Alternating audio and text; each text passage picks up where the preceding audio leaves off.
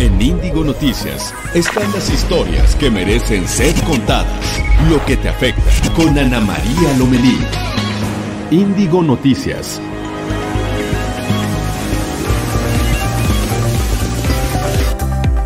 Hola, ¿cómo están? Muy buen día. Esto es Índigo Noticias. A nombre de Ana María Lomelí les damos la más cordial bienvenida en este martes 19 de mayo del 2020. Quédense con nosotros. Tenemos mucha información, tenemos un gran programa para todos ustedes. Vamos a estar juntos hasta las 9 de la mañana a través de nuestras estaciones en toda la República Mexicana, en las emisoras de Capital Media.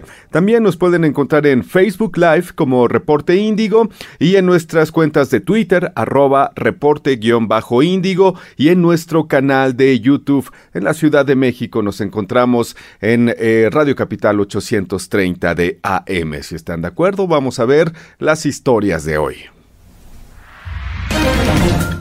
El secretario de Salud Jorge Alcocer advirtió que México y todos los países deben prepararse para futuras amenazas a la salud mundial, pero sobre todo para el nuevo escenario que se presente después de este primer brote de COVID-19. Un tribunal federal confirmó la sentencia de nueve años de prisión contra el exgobernador de Veracruz, Javier Duarte, luego de considerar completamente legal el proceso penal en el que aceptó declararse culpable por los delitos de lavado de dinero y asociación delictuosa.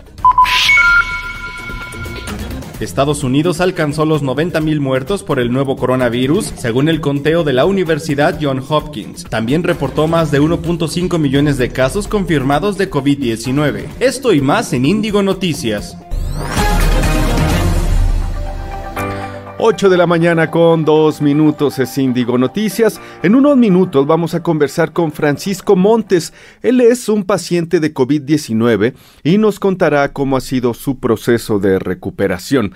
También nuestro experto en finanzas personales, Yanko Abundis, nos hablará de la plusvalía de las afores, convirtiéndolas en una opción de inversión.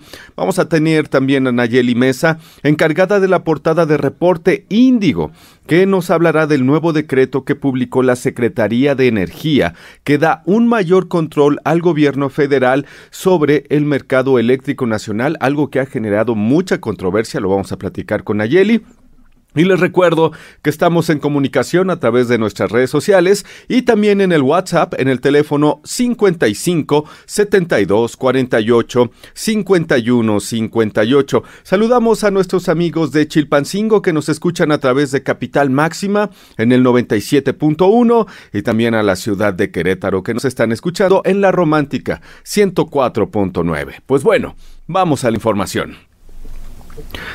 8 de la mañana con 3 minutos. En el país suman ya 51.633 contagios de COVID-19. En las últimas 24 horas eh, aumentaron 2.400 casos de un día para otro. Se registraron también, lamentablemente, 5.332 muertes a causa de este virus. Hugo López Gatel, subsecretario de Prevención y Promoción de la Salud, llamó a la ciudadanía a no creer que el 1 de junio va a terminar la Jornada Nacional de Sana Distancia. Se volverá a la normalidad, dijo, tal como antes de haber iniciado el confinamiento, es decir, que pues, que no debemos confiarnos, ¿no? Como ciudadanos a, a, partir del primero de junio. Dijo que en cada estado se van a ir abriendo paulatinamente las actividades comerciales, educativas y sociales y también se indicó que México cuenta con 739 hospitales para atender pacientes del COVID-19, mientras que la Secretaría de Marina indica que reparó 37 ventiladores para apoyar al sector salud. Será a finales de mayo y principios de junio cuando se llegue al pico máximo de la pandemia del COVID-19 en la Ciudad de México. Esto lo señaló Claudia Sheinbaum, jefa de gobierno. También indicó que esta estimación se hace según el modelo epidemiológico de la ciudad. Dijo que el número total de personas hospitalizadas llegaría a 8 mil una cifra sumamente alta, señaló, y también resaltó que se tienen 2.000, perdón, 1.200 camas de terapia intensiva para la atención de pacientes graves. Finalmente, Claudia Sheinbaum dijo que será hasta el miércoles cuando se dé a conocer el plan de reactivación en la capital del país. Eh, por otra parte, Jorge, Jorge Alcocer, secretario de Salud, advirtió que México y todos los países deben prepararse para futuras amenazas a la salud mundial, pero sobre todo para el nuevo escenario que ha dejado la pandemia de COVID-19. Durante la Asamblea Mundial de Ministros de Salud, Aseguro que el mundo no debe volver a la normalidad conocida, ya que hay pandemias peores como son la obesidad, la diabetes y la hipertensión. Reconoció que México debe redoblar esfuerzos para que esas enfermedades no ataquen más a la población y una forma de hacerlo es con sistemas de salud centrados en las personas y guiados por los principios de justicia y solidaridad. Destacó que durante la presente administración se trabaja para lograr un acceso a la salud sin barreras. En el mismo tema, debido a la crisis que ha dejado el cierre de empresas y comercios, por la pandemia de COVID-19 en la capital del país, se tienen identificadas 1.500 zonas vulnerables donde se podría incrementar la incidencia delictiva y saqueos por hambre en los próximos meses. Esto lo alertó la Confederación Patronal de la República Mexicana. Al respecto, Salvador López, presidente de la Comisión de Seguridad Pública de Coparmex en la Ciudad de México, reveló que estos puntos vulnerables se ubican en las alcaldías Iztacalco, Coyoacán y Tlalpan. Armando Zúñiga, coordinador general de agrupaciones de seguridad Unidos por un México Estable, aseguró que Iztapalapa y Gustavo Amadero son las de más alto riesgo, ya que limitan con Ecatepec y Nezahualcóyotl, Estado de México, y estos municipios tienen altos índices de pobreza. El delito de secuestro disminuyó 18.1% durante el mes de abril en comparación con marzo de este año, esto según cifras de la organización Alto al Secuestro. El número de víctimas presentó una baja de 170 en marzo a 111 en abril. Durante el mes pasado, la mayor incidencia de casos de secuestro se reportó en el estado de México, con 23 carpetas de investigación, seguido de Veracruz con 13 expedientes. En lo que va de la presente Administración Federal, se han registrado 2.500 nuevos casos de secuestro denunciados, lo que significa cinco más por día. Las entidades con más denuncias de este delito son Veracruz, Estado de México, Ciudad de México, Puebla y Morelos. Bueno, son las 8 de la mañana con 7 minutos, lo que ya les adelantaba, que está en portada de Reporte Índigo y que vamos a platicar al respecto. El nuevo decreto que publicó la Secretaría de Energía da un mayor control al gobierno federal sobre el mercado eléctrico nacional, aunque esto signifique sacrificar proyectos e inversiones del sector privado. Para hablarnos de este tema nos acompaña Nayeli Mesa, encargada de la portada de Reporte Índigo. Hola Nayeli, ¿cómo estás? Muy buen día. ¿Qué tal, Carlos? Muy buenos días a ti y a todo el auditorio. Efectivamente, como tú lo comentas, pues eh, regresa, existe el riesgo de que vuelva la era, la época de los monopolios, sobre todo en el sistema, en el sector eléctrico, en este caso sería con CFE, tras más de casi, ocho, bueno, tras casi más de 80 años de que estuvo instaurado este monopolio de CFE, pues existe el riesgo de que vuelva, ya que eh, el, último acuerdo que dio, que se publicó justamente en últimas horas, el viernes pasado, eh, pues la verdad es que pone freno no solamente en los nuevos proyectos en energías renovables, también pone en diversas complicaciones, desde luego que también a todos los participantes del sector en el sistema nacional eléctrico, ya que se les están limitando eh, pues su participación y no solamente eso, a partir de adelante los proyectos que ya están ejecutados, esos van a seguir, pero van a estar expuestos y sometidos a una sobreregulación por parte de la empresa productiva del Estado, en este caso que es CFE. Entonces, esto de nueva cuenta, Carlos, abre una gran puerta, una gran este, brecha acerca de lo que podría ser en México de antes, justamente antes de la reforma energética que reinó este esquema, recordemos también con Pemex, eh, reinó hasta antes de 2013, que fue justo cuando se firmó la llamada madre de todas las reformas, que fue la reforma energética.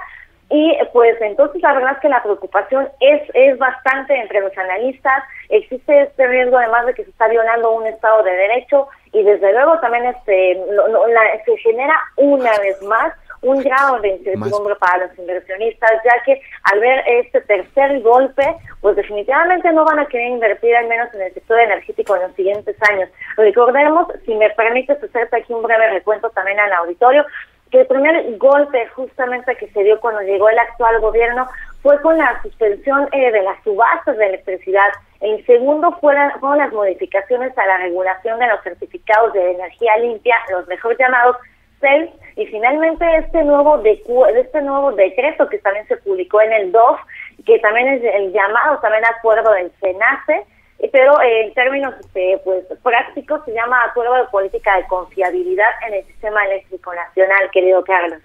Sí, yo aquí veo un par de cosas. Por una parte, Nayeli, como bien lo dices, durante más de 80 años hubo un monopolio en el sector energético, tanto eléctrico como eh, del petróleo, y eso pertenecía al gobierno federal. Bueno, en el sexenio de, en el sexenio anterior se cambia la reforma que también fue bastante controvertida. Se cambia la reforma y entonces algunas empresas privadas, nacionales y extranjeras comienzan a invertir eh, justamente en este mercado. Ahora con este decreto lo que sucede es que por una parte se, se, podrían parar estas inversiones extranjeras, pero también hay otra, otra cosa interesante, Nayeli, y tiene que ver con eh, las nuevas formas de producir energía que provienen de eh, energetizantes no fósiles, ¿no? Es decir, nuevas tecnologías que pudieran ayudar al medio ambiente. Y entonces, con este nuevo decreto podrían pararse, ¿no? Totalmente, y además, justo qué bueno que lo que lo tocas, querido Carlos.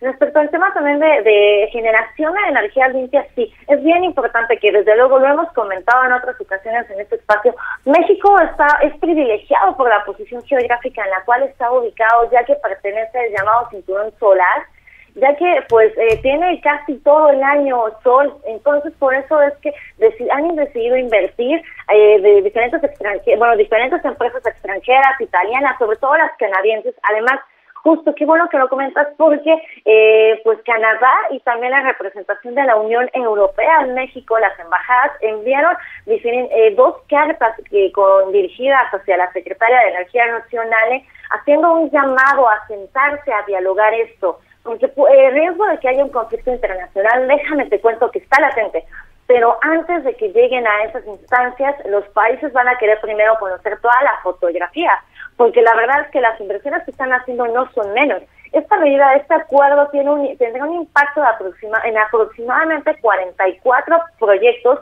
en 18 estados. Y si lo ponemos en números totales, esto equivale a 6.400 millones de dólares en inversión extranjera directa. Entonces, eh, antes de que los, eh, los países quieran retirar o quieran tomar alguna medida ante tribunales internacionales, primero van a querer hacer un llamado, un acercamiento con el gobierno de México. Aquí la duda es, mi querido Carlos, si el gobierno de México está dispuesto a negociar, a flexibilizar un poco o a echar para atrás esta medida, aunque los especialistas con los que platicamos, la verdad es que lo ven un poco complicado. Sí, eh, hay varias cosas, como dices, antes de llegar a un problema legal, hay que revisar toda la propuesta, eh, luego vendrían las instancias legales y también no sería la primera vez que el gobierno actual echa para atrás algo que ellos habían propuesto, ¿no? Entonces, falta un ratito eh, todavía para que esto se lleve a cabo, así que veremos qué sucede, Nayeli. Totalmente de acuerdo y también recordemos que pues eh, con esta medida también se atenta contra la salud de los mexicanos, ya que se van a reactivar de nuevo plantas de CFE que generan pues diferentes contaminantes. Esto no solamente va a generar un impacto negativo en el medio ambiente donde están ubicadas, sino también va a dañar la salud de todos los mexicanos, además de que tal vez eh, no se va a trasladar un precio más caro en las tarifas, pero sí a lo de uso comercial para aquellos propietarios, sobre todo las pymes también están en riesgo. Pero después con todo gusto podemos platicar de esto. Y nada más, mi querido Carlos, comentarte que la moneda mexicana está, está comenzando la sesión con una apreciación de 1.31% para ubicarse en 23.69 pesos por dólar. Mañana con todo gusto nos vemos y nos escuchamos y te mando un muy buen abrazo. Saludos, muchas gracias Nayeli, nos estamos escuchando y le damos seguimiento a esta noticia. Son las 8 con 14, saludamos a Saltillo, la ciudad de Saltillo, en la romántica 91.3. Nosotros vamos a hacer una pausa y regresamos con más información. Es Índigo Noticias, soy Carlos Sertuche, muy buen día.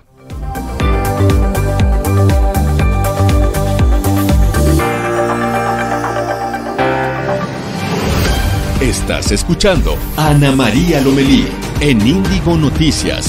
Historias que merecen ser contadas. WhatsApp 5572 48 51 58 5572 48 51 58 Esta es la información de hoy en Reporte Índigo. El nuevo decreto en materia energética antepone la agenda de la Comisión Federal de Electricidad y deja los intereses de los competidores privados fuera de la jugada, con lo que la compañía recuperaría la participación mayoritaria en el mercado nacional, comprometiendo proyectos e inversiones tanto a nivel nacional como en el extranjero.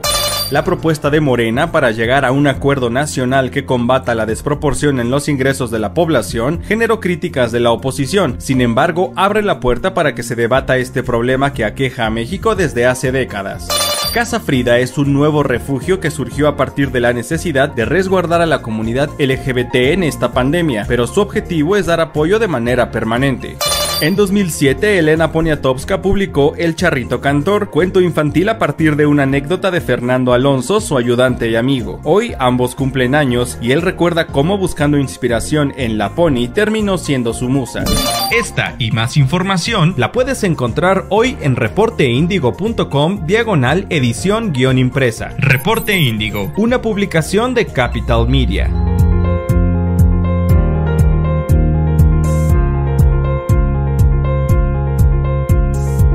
Que esto empezó, has escuchado muchas voces diciéndote lo mismo. Diciendo que es fácil contagiarse. Que hay que quedarse en casa. Otras voces también te han dicho cosas como que no pasa nada.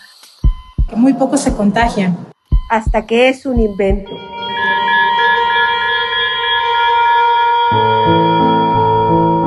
Hoy nos toca hablarte a nosotros. A nosotros que somos la primera línea. A mí que me toca ver cómo llegan todos los enfermos, hombres, mujeres, niños, jóvenes. A todas horas, todos los días. Nos toca hablarte a nosotros. Y que nos escuchen. Escúchanos. Y nos hagas caso. Haznos caso. Nosotros tenemos que ir a ayudar. Tú puedes ayudar quedándote en casa. Ayúdanos. Ayúdanos. Ayúdanos. Ayúdanos a cuidarte.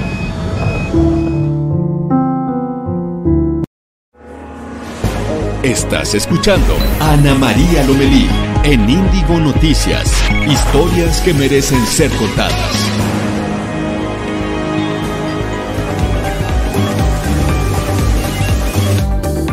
Son las 8 de la mañana con 17 minutos. Esto es Índigo Noticias. A nombre de Ana María Lomelí, que ya pronto va a estar acá, les doy eh, la bienvenida. Soy Carlos Sertuche. Eh, y bueno, eh, saludamos a Ixtapan de la Sal en el Estado de México, que nos escuchan a través de la romántica 99.5 de su FM. Y también recuerden que podemos recibir sus comentarios a través del WhatsApp en el teléfono 55 72 48 51 50. Vamos con un resumen de noticias nacionales. Estados.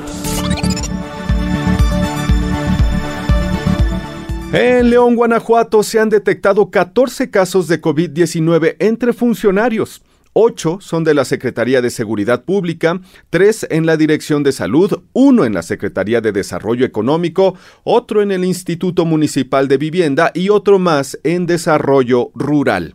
Las autoridades locales indican que solo una persona está hospitalizada y las otras tres se están recuperando en casa.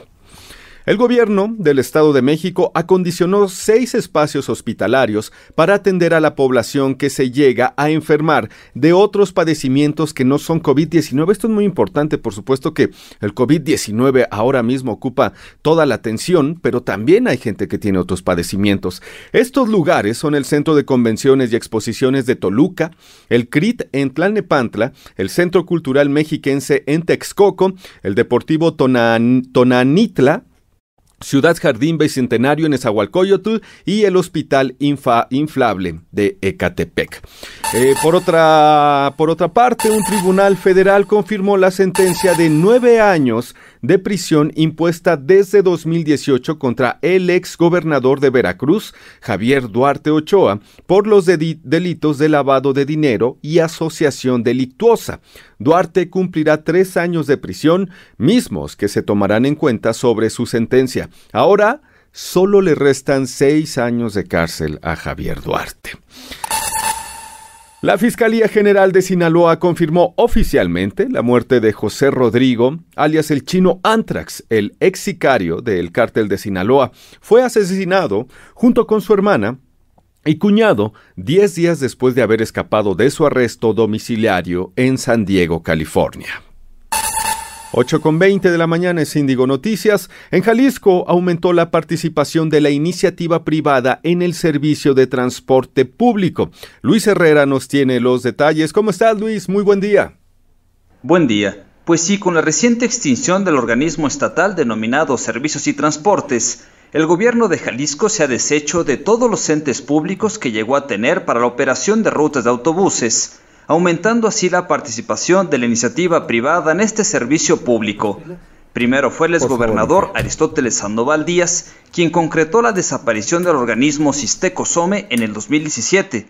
Y ahora, en una acción similar, el gobernador Enrique Alfaro concretó la extinción del otro organismo que tenía el Estado para administrar rutas de autobuses de nombre Servicios y Transportes, lo que se concretó este 15 de mayo.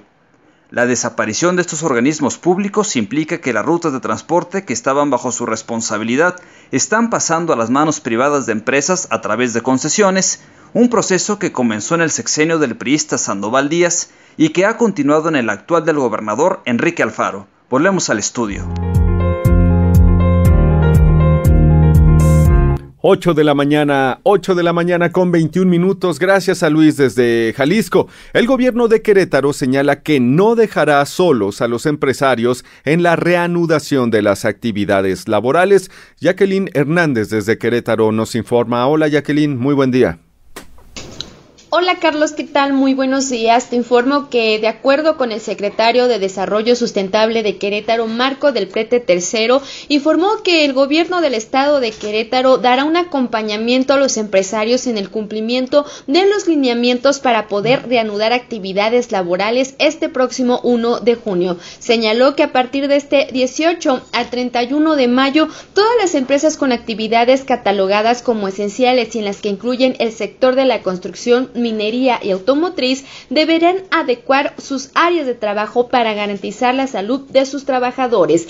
Es por eso que señaló que todas las empresas con actividad esencial deberán responder en un cuestionario en el que se comprometan a cumplir los requisitos y protocolos sanitarios para poder trabajar. En este cuestionario será respondido por el empresario bajo el principio de no faltar a la verdad. Cabe señalar que Marco del Prete informó que este 18 de mayo no se reanudaron actividades en Querétaro, por lo que se sigue en la fase 3 de la contingencia sanitaria. Informó desde Querétaro Jacqueline Hernández a través de la romántica 104.9 FM. La mañana, 8 de la mañana con 23 minutos. Gracias Jacqueline. Vámonos a Quintana Roo donde señalan especialistas que las lluvias que se han presentado en los últimos días son consecuencia del cambio climático. Silvia Reyes nos tiene la información. Hola Silvia, ¿cómo estás? ¿Qué tal Carlos? Muy buenos días. La aparición de trombas marinas en Cancún y Playa del Carmen, halos solares y el adelanto de lluvias son el reflejo del cambio climático en la zona norte de Quintana Roo. Esto señalaron los especialistas. Y es que te comento que ayer se formó un anillo alrededor del Sol y pudo observarse en Cancún a lo largo del día, lo que provocó expectación entre los ciudadanos. De igual forma, poco después de las 14 horas de este lunes, una fuerte lluvia obscureció el cielo de los principales destinos del Caribe mexicano, que registraron además actividad eléctrica y trombas en diferentes lugares de Cancún y Playa del Carmen, asombrando a la ciudadanía. No se reportaron daños mayores. Las trombas se forman cuando las nubes son bajas y se mezcla el aire caliente de la superficie con el viento frío de la parte superior, lo que ocasiona un efecto circulatorio que puede alcanzar rachas de vientos de 60 a 80 kilómetros por hora. Así lo señaló el meteorólogo de Protección Civil en Solidaridad, Luis Antonio Morales Ocaña. Reportó Silvia Reyes desde Quintana Roo, donde nos escuchan en Pirata 99.3 FM en Cancún y en el 106.3 FM en Playa del Carmen. Gracias Silvia, son las 8 con 24 es Índigo Noticias. Vamos a hacer un enlace aquí en la Ciudad de México con Juan Manuel Padilla, quien nos tiene información de lo que sucede en las calles de la Ciudad de México. Él está en el mercado de Jamaica. Juanma, ¿cómo estás? Muy buen día. Bueno, hay que recordar que el mercado de Jamaica fue cerrado desde el 9 de mayo aproximadamente porque eh, les platicamos a la gente que está en el interior de la República, pues es el, es el lugar habitual para comprar flores justamente en el 10 de, 10 de mayo y otros y otras fechas, eh, pues bueno, que se recurre a las flores. Ahí está, Juanma, ¿cómo estás? Muy buen día. ¿Qué tal, Carlos, amigos del auditorio? Como bien lo mencionas, estamos en el mercado de Jamaica, un lugar importante sin duda para todos eh, los amantes de las flores, la gente que se dedica a comercializar este tipo de productos. Ya lo mencionas, el 10 de mayo era un día clave, sin embargo, para tratar de prevenir los contagios, pues, eh, la delegación Venustiano Carranza decidió cerrar, cerrar este mercado eh, a partir del día 7, 7 de mayo, diciéndoles a los comerciantes que el 18 estaría abierto de nueva forma, sin embargo, esta reapertura va a tener que esperar, va a tener que esperar hasta el día 25 de mayo, esto es hasta el próximo lunes, debido a que pues, las cosas no están eh, bastante bien en cuestión de salud, sin embargo, la economía, esta balanza que se está moviendo entre la salud y la economía, pues eh, los comerciantes, los locatarios, pues lo están resintiendo. No nada más los, los locatarios, también los señores viene viene, los que eh, los diableros, la, toda la gente que se mueve alrededor de este mercado, los que venden comida, pues simplemente el día de hoy no tienen trabajo, el día de hoy no van a poder adquirir flores la gente que viene hasta este lugar y está preguntando cómo pueden adquirir las flores. Será prácticamente hasta el próximo 25 de mayo que este mercado de Jamaica abra sus puertas y por supuesto estaremos en este lugar eh, atestiguando esta reapertura. Mientras tanto se han colocado algunas lonas en este lugar que dice hasta el día 24 estaremos a sus órdenes nuevamente, hasta el próximo 25 de mayo estarán abiertas las puertas. Hemos visto como otros lugares, otros locales que se encuentran eh, frente al mercado de Jamaica, pues sí están vendiendo las flores. Es algo que la verdad los locatarios están inconformes porque dicen como en la parte de enfrente sí dejan vender flores y en este mercado pues simplemente no es parejo. Así las cosas, eh, Carlos, la circulación no se ve afectada a través de la avenida Congreso de la Unión, podrán hacerlo sin mayor contratiempo. Y por otra parte, déjame comentarte que alrededor de las 11 de la mañana, para nuestros amigos del auditorio, se tienen programadas cuatro marchas de taxistas. Estas estarán saliendo de varios puntos, de la zona de Peralvillo, de la zona del Ángel de la Independencia, de la calzada de Tlalpan, a la altura de Churubusco y General Anaya. Así que hay que tomarlo muy en cuenta, Carlos, pues seguramente será un día muy difícil. Muchas gracias Juanma, muchas gracias. Eh, veremos qué sucede con el mercado de Jamaica y otros mercados en la Ciudad de México que también han permanecido cerrados y que están a la espera de poder volver a abrir. Gracias Juanma, buen día. Gracias, hasta luego. Bueno, nosotros vamos a un corte, ¿verdad? Vamos a un corte, son las 8 con 27 de la mañana. Saludamos a Monclova, que nos escuchan en Capital Máxima 91.1. Tenemos mucha más información, quédense con nosotros. Es Índigo Noticias. Muy buen día.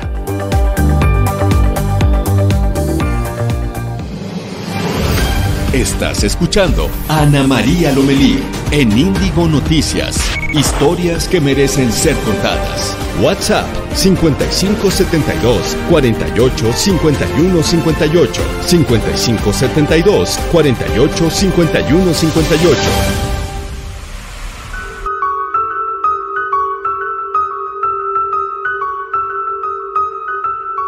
Pienso que algo que nos eh, vincula y nos hace realmente eh, culturas eh, que, que, se reconocen y que se miran una a la otra está en que tanto nosotros con nuestras raíces mesoamericanas y ellos con toda su, su cultura ancestral, es que reconocemos eh, lo sagrado que habita en todas las cosas, ¿no? Y que eso también me lo dijo mucho Natsu, ¿no? De cuando ella da talleres en Europa, por ejemplo, la gente no entiende, o sea, no entiende, no entiende. Y aquí en México sí, porque porque podemos entender que el fuego es sagrado, que la tierra es sagrada, que el viento es sagrado, que las piedras son sagradas, ¿no? Porque está en, nuestra genética y está en nuestro corazón, ¿no?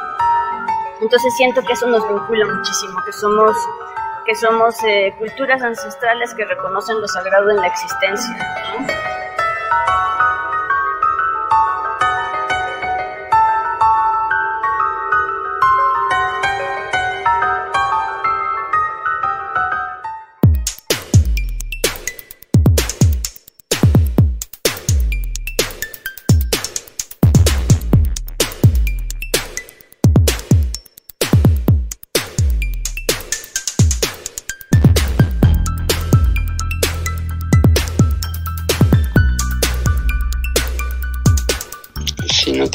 Hábito de lavarse las manos, que esto al menos le ayude a lavárselas más frecuentemente y a durar el tiempo recomendado, que son los 20 segundos o, más. Y en sí sería para crear el hábito de lavarse las manos, ya cuando tenga el hábito, pues ya no es necesario usar la aplicación.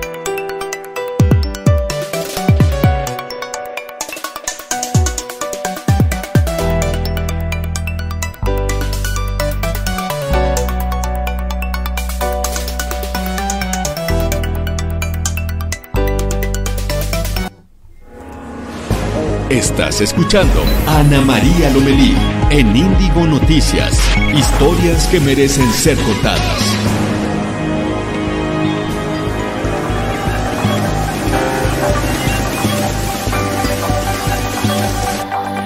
8 de la mañana, 8 de la mañana con 31 minutos. Esto es Índigo Noticias, el noticiero nacional de Capital Media. Saludamos a Toluca en Capital Pirata 89.3 y también saludamos a Puerto Vallarta que nos escuchan en Capital FM en el 105.9. Vámonos hasta Palacio Nacional. Ahí está Noemí Gutiérrez con la cobertura de la conferencia mañanera de todos los días del presidente. ¿Cómo estás, Noemí? Muy buen día. Hola, muy buenos días. Pues comentarte que en la conferencia de prensa matutina que encabeza el presidente Andrés Manuel López Obrador se presentó el informe El Pulso de la Salud. Ahí Jorge Alcocer, el secretario de Salud, señaló que el éxito del regreso, el retorno a las actividades es responsabilidad de todo y recordó que aún quedan 13 días de la jornada de sana distancia. El subsecretario de Prevención y Promoción de la Salud, Hugo López Gatel, dijo que hasta el momento se han cumplido 57 días de la jornada de sana distancia, en donde se han registrado 51.566 casos confirmados de COVID-19, en tanto que 5.332 personas han fallecido. Dijo que hasta el momento se tiene una pandemia activa, es por ello que hizo el llamado hasta que el 31 de mayo se sigan cumpliendo las medidas sanitarias de quédate en casa y de su sana distancia en tanto que Zoé Robledo director general del IMSS, afirmó que el sano retorno a las actividades económicas de los trabajadores a la nueva normalidad será seguro, saludable y solidario. Explicó que se incluyó como actividades esenciales las actividades de la industria de la construcción automotriz y transporte, por lo que deberán cumplir con un protocolo de seguridad sanitaria. Es por ello que dijo ya se creó un equipo multidisciplinario con trabajadores de las secretarías del Trabajo, Economía, Salud y del Seguro Social. También señaló que las empresas que, quieran reiniciar actividades deben de completar un cuestionario vía online de 78 preguntas en donde también se están comprometiendo a que se van a establecer medidas sanitarias de promoción de la salud y sobre todo se les va a otorgar a los trabajadores equipo de protección personal dijo que en caso de que las empresas incumplan, pues se puede llegar incluso hasta la clausura. La secretaria del Trabajo y Previsión Social, María Luisa Alcalde, dijo que 6% de empresas consideradas no esenciales se niegan a cerrar y dijo que a diferencia, eh, 94% de estas empresas pues sí está cumpliendo.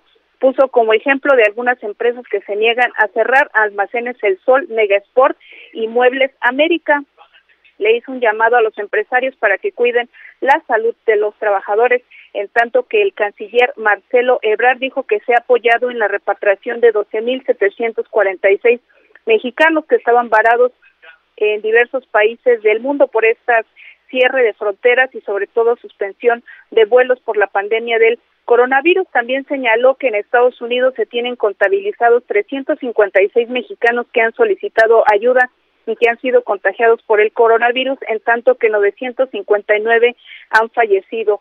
Fuera de Estados Unidos se tienen contabilizados 72 contagiados y 7 personas fallecidas. Ya por último te comento que el presidente López Obrador dijo que no respalda esta propuesta de Morena para que el INEGI mida la riqueza eh, dando a conocer el patrimonio de los ciudadanos, dijo que no es correcto y solo los funcionarios públicos deben tener en escrutinio su patrimonio. Pues parte de la información que se ha tenido esta mañana en Palacio Nacional.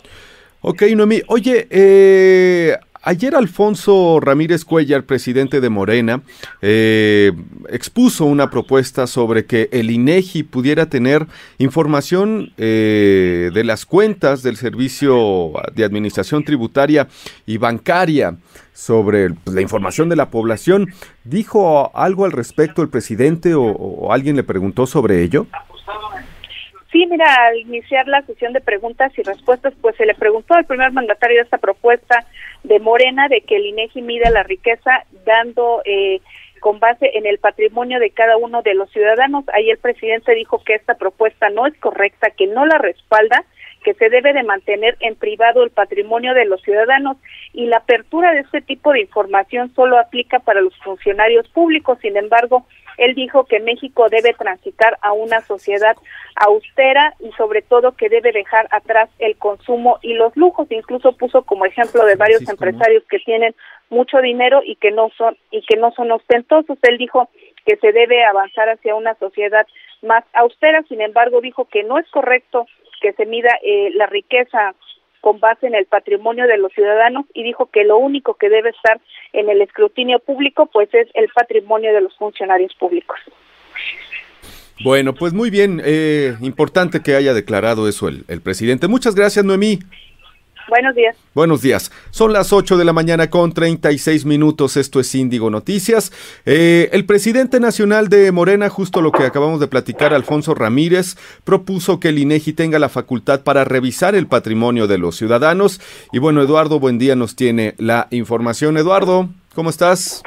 Muy bien, Carlos, eh, con mucho gusto de saludarte a ti y a todo el auditorio. Pues sí, eh, te comento que el llamado a un acuerdo nacional para combatir la desigualdad que realizó eh, Alfonso Ramírez Cuellar, dirigente nacional de Morena, pues generó mucha polémica, principalmente por esta propuesta que tú bien comentas, eh, pues para dar facultades constitucionales al INEGI, eh, pues en aras de medir no solo los ingresos de los mexicanos, sino también los bienes inmobiliarios y financieros.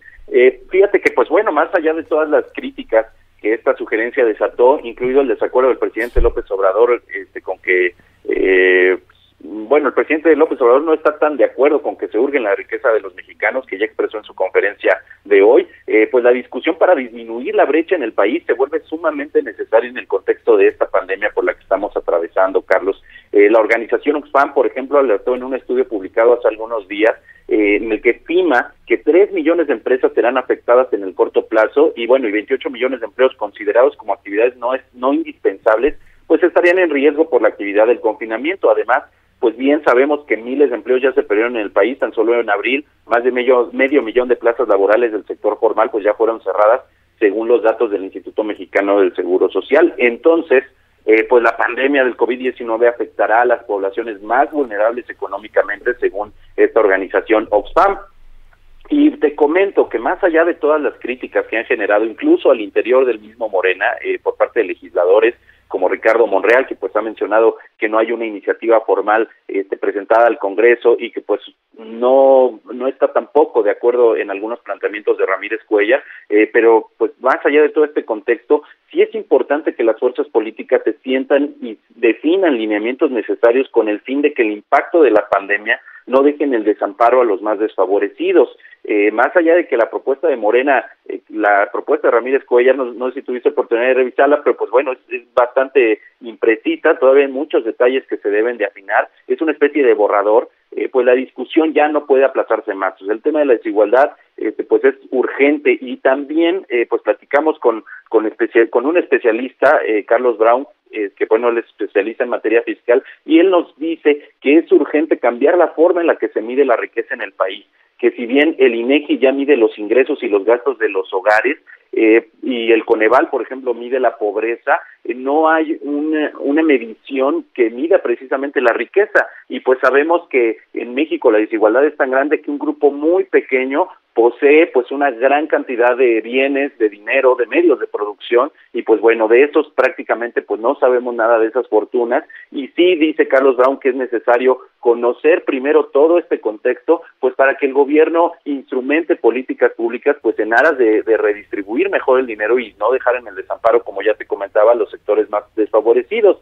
Eh, también esto pues mete a colación la discusión de una reforma fiscal para que haya una recaudación de impuestos progresiva. Esto quiere decir que el gobierno cobre más impuestos a los que tienen más ingresos y menos a los que menos tienen, este Carlos. Entonces, pues bueno, vamos a ver cómo sigue esta discusión. Sabemos que hubo mucha polémica, que están los ánimos pues bastante encendidos con lo que con lo que publicó Ramírez Cuellar. Sin embargo, pues por supuesto que es un tema inaplazable el tema de la desigualdad, Carlos.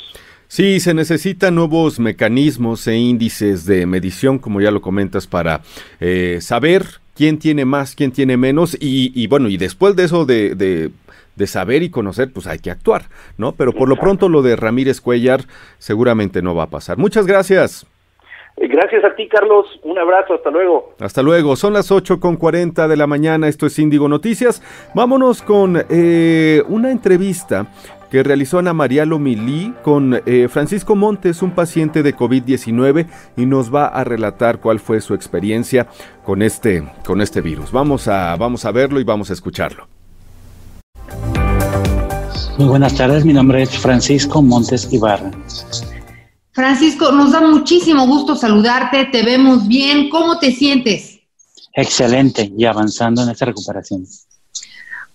Oye, ¿cómo fueron esos días tan complicados en el hospital y sobre todo pues sin alguien de tu familia? pues para mí todo mi pensamiento era alrededor de la familia. Era, era una desesperación no saber de ellos, si estaban bien, y pues ello me esforzó a avanzar más en la recuperación adentro. Es decir, si el médico me decía, muévete, haz este ejercicio, respira profundamente, cómo va la temperatura, yo hacía lo mejor posible para salir antes o lo antes posible. Oye, ¿y, y, qué, qué, qué, pensabas? ¿En qué te concentrabas para poder decir vamos para adelante? Porque me imagino que sí era muy difícil, fueron muchos días, como 20. Así es, eh, la mayor parte de ellos, eh, pues yo estuve inconsciente, estaba entubado, gracias a un aparato llamado ventilador me llevaba el oxígeno a los pulmones directamente y en este tiempo que yo estaba inconsciente, pues mis, mis pensamientos trabajaban por mí. Es decir, ellos me decían, acuérdate de la familia, eh, piensa que tenemos que salir adelante, esfuérzate más en ver cómo podemos ayudar. Y en cuanto obtuve mi conciencia, ya me empecé a preocupar de otra manera en ver qué me decía el doctor, si él tenía contacto con mi familia, este, no sé, ya fueron otras circunstancias ya más reales, ya lejos de mis pensamientos. ¿Porque no tenías contacto para nada con tu familia? En el área en el que estábamos es completamente aislada por seguridad. Como este virus es nuevo, las medidas que se toman son extremas, es decir, personal médico y pacientes nos cuidan como en un capullo para que nadie más pudiera salir afectado en caso de. Y de eso agradezco enormemente porque aunque no pude ver a mi familia, sí pude obtener noticias de ellos y mi familia estaba segura. Platícanos de tus doctores, de los enfermeros, de las enfermeras, de las doctoras. Platícanos de todo este, de todo este personal, pues que está haciendo un trabajo tan importante y necesario. Desde el momento de la recepción, cuando yo llegué, eh, pues yo no presentaba para mí síntomas del COVID. Yo creía que tenía otra cosa, iba a valoración. Cuando el personal de primera eh, contacto me comenta que mi suficiencia pulmonar era muy baja, me dijeron, te tienes que quedar para observación, porque sí estaba muy, muy por debajo del nivel. Eh, una vez ingresado, eh, tengo pocos recuerdos de esto, únicamente que me prepararon para ponerme en una cama del hospital eh, recuerdo que pasé una noche ahí. Al día siguiente el doctor me dijo, está muy baja tu respiración. Si tú no puedes recuperarte, vamos a entubarte para apoyarte con el oxígeno. Yo apenas podía eh, expresarme. Le dije, sí, acepto. Eh, ya no podía estar consciente mucho tiempo. Lo único que recuerdo haber dicho fue para mí, Dios, te encomiendo mi vida. Y después de eso caí en un sueño profundo, del que día después me recuperé gracias a los doctores médicos. Si ellos nos estuvieran viendo en este momento, ¿qué te gustaría decirles? No me alcanzaría la vida para decirles cuánto les agradezco que me hayan permitido regresar a casa con mi familia, con mis amigos, con mis compañeros. no saben el gusto que me dio volver a ver a mi familia junta. Y lo primero que platicamos mi familia y yo fue, no estábamos listos para un adiós permanente. No nos lo dimos. Por esto, con mayor razón, le debo las gracias y mi vida completa a todo el personal médico en el hospital. Gracias. ¿Qué le dirías a las personas que, que están pasando por, por esta enfermedad tan contagiosa y para algunas personas pues tan difícil eh, en el sentido de poder salir adelante? ¿Qué les dirías a, las personas enfermas y a los familiares que esperan pues afuera del hospital? Lo principal es que no pierdan la fe. Esta enfermedad es, es para recuperarse, sí. Algunos, como su servidor, batallamos un poquito más, pero no pierdan la fe. La fe es lo más importante. La familia te espera. Los amigos nos esperan. Nos esperan eh, un ejército de personas que quieren saber de nosotros. Eh, no es fácil estar distante de la familia. Eso ya lo viví. Pero mientras mayor sea nuestra firmeza en recuperarnos, más rápido saldremos de eso. Ténganlo por seguro. Afortunadamente somos más y seremos más quienes nos recuperemos de esto si ponemos de nuestra parte. Apoyemos a las autoridades, las medidas de seguridad, la distancia, estar en casa lo mayor tiempo posible, eh, esperar a que esto pase. Pues me da mucha emoción que estés en, en casa con los tuyos, Francisco. Muchas gracias. Me siento igualmente agradecido y bendecido. Pues muchísimas gracias por platicar con nosotros. Esperamos que, que pues la recuperación sea completa, con paciencia y un abrazo cariñoso a la familia. Muchas gracias igualmente y saludos para todos por. Gracias. Muy buena tarde. Bye.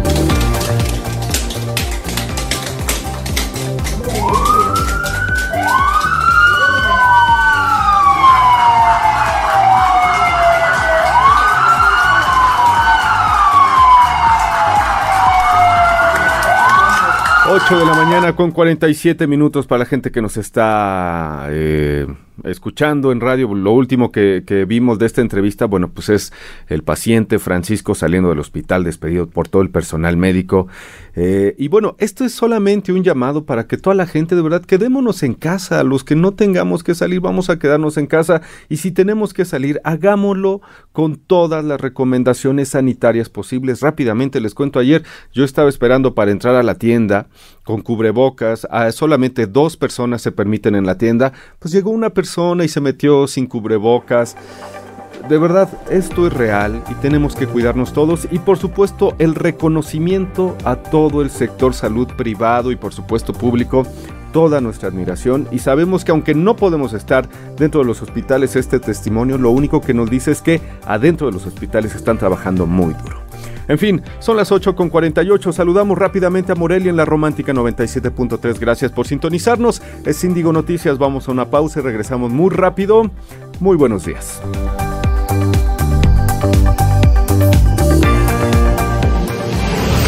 Estás escuchando Ana María Lomelí en Índigo Noticias. Historias que merecen ser contadas. WhatsApp 5572 48 51 58 5572 48 51 58 Son las 8 de la mañana con 49 minutos. Tenemos más información. Vamos con ella. Adelante. La lógica esta surge con la necesidad de tener un espacio para la comunidad LGBTI de donde resguardarse durante esta pandemia. Este espacio pues se fue habilitado por varias organizaciones civiles y tiene la intención de ayudar a esta población que vive discriminación y por la contingencia sanitaria está en un alto grado de vulnerabilidad. Casa Frida nace como el esfuerzo, digamos, la unión de esfuerzos de varias organizaciones. Esta iniciativa la, la hicimos eh, con el objetivo de ayudar a una población que se han olvidado, se han olvidado mucha gente, ¿no? Eh, que es el tema de la población LGBT. Digamos, es un refugio temporal. Por ahora este es un proyecto de refugio temporal para personas que, para las cuales quedarse en casa durante la pandemia representa un mayor riesgo, ¿no? por distintas situaciones y, distintas violencias, sobre todo. Estamos calculando que estas 20 personas, poco más, poco menos, eh, podamos ser, las podamos atender por lo menos dos meses. No es que esto llegue hasta junio, ya mediados de junio, finales de junio. Si la necesidad y la cuarentena y la pandemia eh, se amplía, pues vamos a tratar de hacerlo. Pero pues sí, queremos que, que las personas que nos tienen la confianza de estar aquí con nosotras, nosotros y que se están sintiendo seguros y seguras aquí durante la pandemia, al salir se lleven herramientas para poder, digamos, conseguir o trabajo si es que lo perdieron, ¿no? Les ayudaremos a, vincularles. Eh, también vivienda, por supuesto. El chiste es que de acá nadie se vaya sin techo ni sin una posibilidad digna de vida. Eso también va a ser parte de nuestro trabajo. Eh, de aquí vamos hacia adelante en la defensa de nuestros derechos, en la construcción de comunidad, en la construcción de redes, en el acompañamiento y en estar juntas. Si ya nos encontramos, se trata de no soltarnos.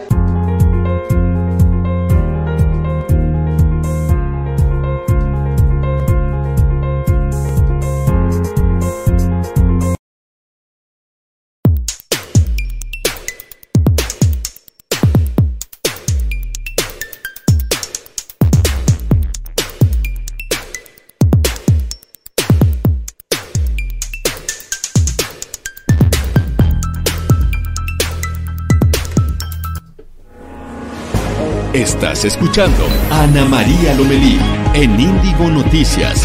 Historias que merecen ser contadas.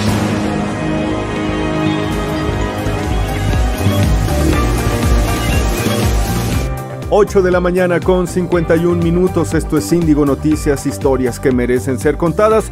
Saludamos a Tepic, Capital FM 92.1. Gracias por sintonizarnos. Vámonos con nuestro experto en finanzas personales, Yanko Abundis, que hoy nos va a hablar de la plusvalía de las Afores. Buenos días, Yanko. Adelante. Hola, ¿qué tal, Carlos? Te saludo con gusto, te mando un abrazo a la distancia y como todos los martes platicando del tema de educación financiera, algo muy importante. Y el día de hoy nos toca abordar sobre lo que ha ocurrido en casi 23 años. Desde 1997, primero de julio, entraron en vigor las AFORES, empezaron estas empresas administradoras de fondos para el retiro. Y de esa fecha hasta el día de hoy, al cierre de abril concretamente, han tenido un comportamiento extraordinario. El régimen anterior era distinto porque no había una cuenta individual, el dinero era de todos, era comunitario, y en cambio a partir de esta fecha, pues se tiene una cuenta individual en donde cada quien sabe el recurso que se está depositando por parte del patrón, por parte del gobierno y también el trabajador contribuye. Los buenos resultados es que las plusvalías que se dieron al cierre de abril son históricas. Normalmente el tema de las afores es súper mediático, Carlos, muy mediático pero desafortunadamente la nota amarilla pues nada más saca ocho columnas cuando viene algún tropiezo, que hay alguna minusvalía. Y poco se informa, cuando menos no le dan un espacio relevante, a los resultados tradicionalmente buenos que han tenido las AFORES. Por eso es que a las personas nosotros siempre, desde 1998 que empezamos con la tarea de educación financiera, le recomendamos que utilice las aportaciones voluntarias de las AFORES.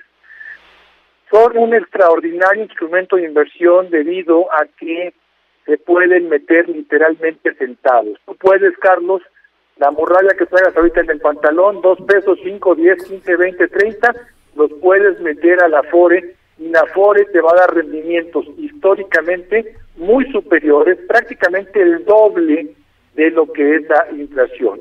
Ningún instrumento de inversión en el mundo, ninguno, en el mundo, repito y soy enfático, genera estos rendimientos. Por lo tanto, la recomendación a las personas que en este momento tienen un dinerito extra, un excedente, pues es, sin lugar a dudas, métanlo a su afore. Y esto es parte de la diversificación de la que ya hemos platicado. No es el único instrumento, pero repito, la morrayita, ese cambio que luego no sabemos ni qué hacer, pues lo podemos emplear perfectamente bien en invertir en las Afores. Que al cierre de abril tuvieron una plusvalía extraordinaria, no se esperaba, la verdad. Yo nunca había visto que después de una caída en las bolsas como se dio en marzo con todo el tema del petróleo, parte de abril, se recuperaran de una manera tan extraordinaria. Así que ya lo saben, las Afores son un extraordinario, extraordinario, de verdad extraordinario instrumento de inversión. Hasta aquí, Carlos, te mando un fuerte abrazo a la distancia y espero verte pronto. Saludos. Muchas gracias, Yanko. Muchas gracias. Miren qué interesante. Luego andamos buscando, bueno, cuando dice Yanko, como dice Yanko, cuando nos sobra algún dinerito, cómo invertirlo, dónde invertirlo. Y Yanko nos dice que luego, luego a la FORE. Hay que pensarlo. 8 de la mañana con 56 minutos. Antes de irnos, fíjense que la primera vacuna de COVID-19, ensayada en seres humanos en Estados Unidos, ha conseguido generar una respuesta inmunológica al coronavirus en algunos pacientes sin producir efectos adversos. Esto señala la compañía biotecnológica moderna. Parece que ahí se vislumbra algún adelanto científico que nos haga eh, salir de esta pandemia. En fin, muchísimas gracias por habernos acompañado a todas las ciudades, Cancún, Ixtapan de la Sal, Jalapa, Playa del Carmen, Tepic, Morelia, en fin, todos gracias por habernos acompañado. Nosotros nos encontramos mañana en Índigo Noticias, gracias al staff de Índigo. Y nada, soy Carlos Sertuche, a nombre de Ana María, les doy eh, las gracias por habernos acompañado y mañana nos volvemos a encontrar. Nos vemos, excelente martes.